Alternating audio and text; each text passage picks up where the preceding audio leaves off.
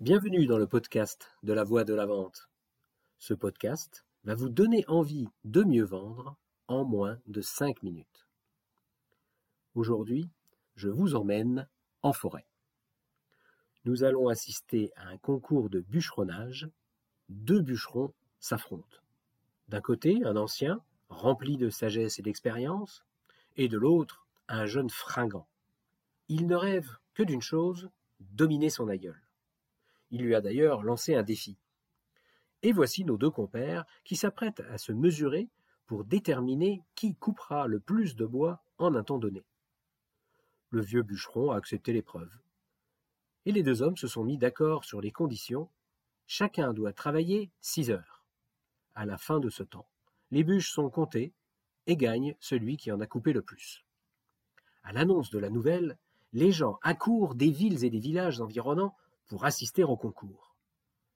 Le juge donne le top départ et les deux hommes se lancent dans la bataille. La sueur luit sur leur front et leur corps.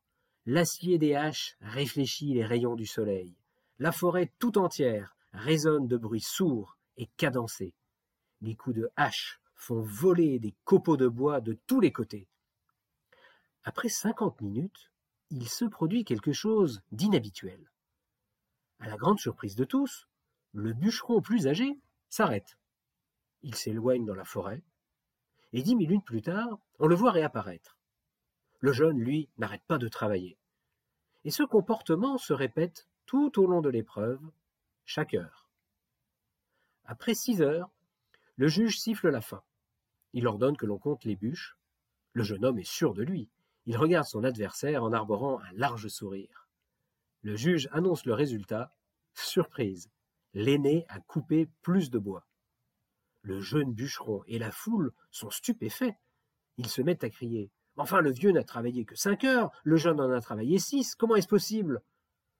Après avoir calmé la foule, le bûcheron plus âgé prend la parole. Que croyez-vous que je faisais quand je me retirais dans la forêt chaque heure pendant les dix minutes? Que je me reposais au pied d'un chêne parce que je ne tenais pas la cadence Non, non, pas du tout. J'allais simplement aiguiser ma hache. Avouez que vous ne vous attendiez pas à cette chute, non? Alors pourquoi est-ce que je vous ai raconté cette histoire? Eh bien, tout simplement pour vous rappeler ce vieil adage rempli de bon sens qui veut aller loin ménage sa monture. Et vous, dans votre vie, votre hache, Comment est-ce que vous en prenez soin? Est-ce que vous la maintenez toujours bien aiguisée? Maintenant, je vous propose de vous saisir d'un papier et d'un crayon.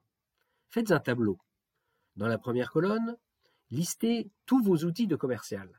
Dans la seconde colonne, écrivez comment vous entretenez chacun de ces outils. Dans la troisième colonne, notez avec quelle fréquence. Et dans la quatrième, répertoriez les actions que vous pouvez mener pour mieux affûter chacun des outils. Vous l'avez compris, ces outils peuvent être matériels, mais ils peuvent aussi concerner votre mental, vos compétences, votre physique. La liste peut être longue. Montez vos standards. Ne vous reposez pas sur vos lauriers.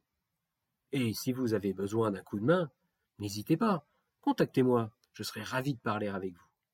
Voilà, voilà. Sur ce, je vous laisse et je vous dis à jeudi prochain. À bon entendeur. Salut